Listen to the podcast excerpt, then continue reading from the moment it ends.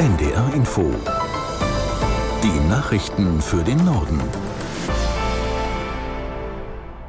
Um 19 Uhr mit Felix Sprung. Die Schlichtung im Tarifstreit zwischen der Deutschen Bahn und der Eisenbahn- und Verkehrsgewerkschaft EVG ist erfolgreich gewesen. Der Kompromiss sieht unter anderem eine Erhöhung der Löhne und eine Inflationsprämie vor. Aus der NDR Nachrichtenredaktion Felix Tenbaum. Um mindestens 410 Euro sollen die Gehälter der EVG-Mitglieder stufenweise steigen. Dazu kommt im Oktober noch eine steuerfreie Einmalzahlung in Höhe von 2850 Euro. Die neue Tarifvereinbarung soll eine Laufzeit von 25 Monaten haben. Zehn Tage lang hatten Ex-Innenminister de Maizière und die Arbeitsrechtlerin Pfarr zwischen Bahn und Gewerkschaft vermittelt. Beide Seiten wollen ihren Gremien nun die Annahme der Einigung empfehlen. Die EVG will ihre Mitglieder darüber abstimmen lassen. Ein Ergebnis wird Ende August erwartet.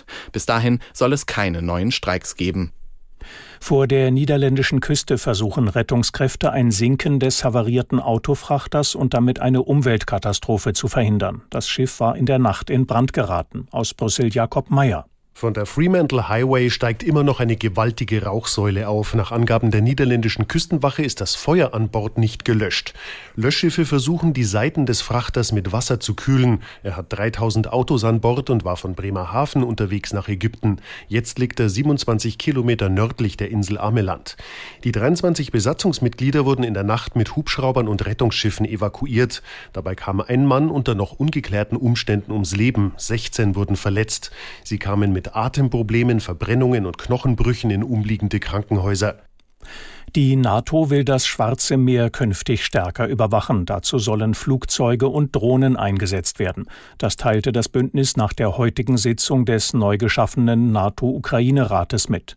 Grund dafür sind Drohungen Russlands. Der Kreml hatte nach der Aufkündigung des Abkommens zum Export ukrainischen Getreides erklärt, dass künftig Schiffe, die ukrainische Häfen anliefen, legitime Ziele seien. In Niger versuchen Militärs offenbar die Regierung zu stürzen. Die Lage ist unübersichtlich. In Sicherheitskreisen hieß es, die Präsidentengarde halte das Staatsoberhaupt im Palast der Hauptstadt fest. Regierungstreue Kräfte dagegen erklärten, die nationale Armee sei bereit, die präsidiale Wache anzugreifen, wenn sie nicht einlenke. Durch die überraschende Entwicklung in dem afrikanischen Land droht der Westen einen Verbündeten im Kampf gegen islamistische Extremisten in der Sahelzone zu verlieren. Soweit die Meldungen.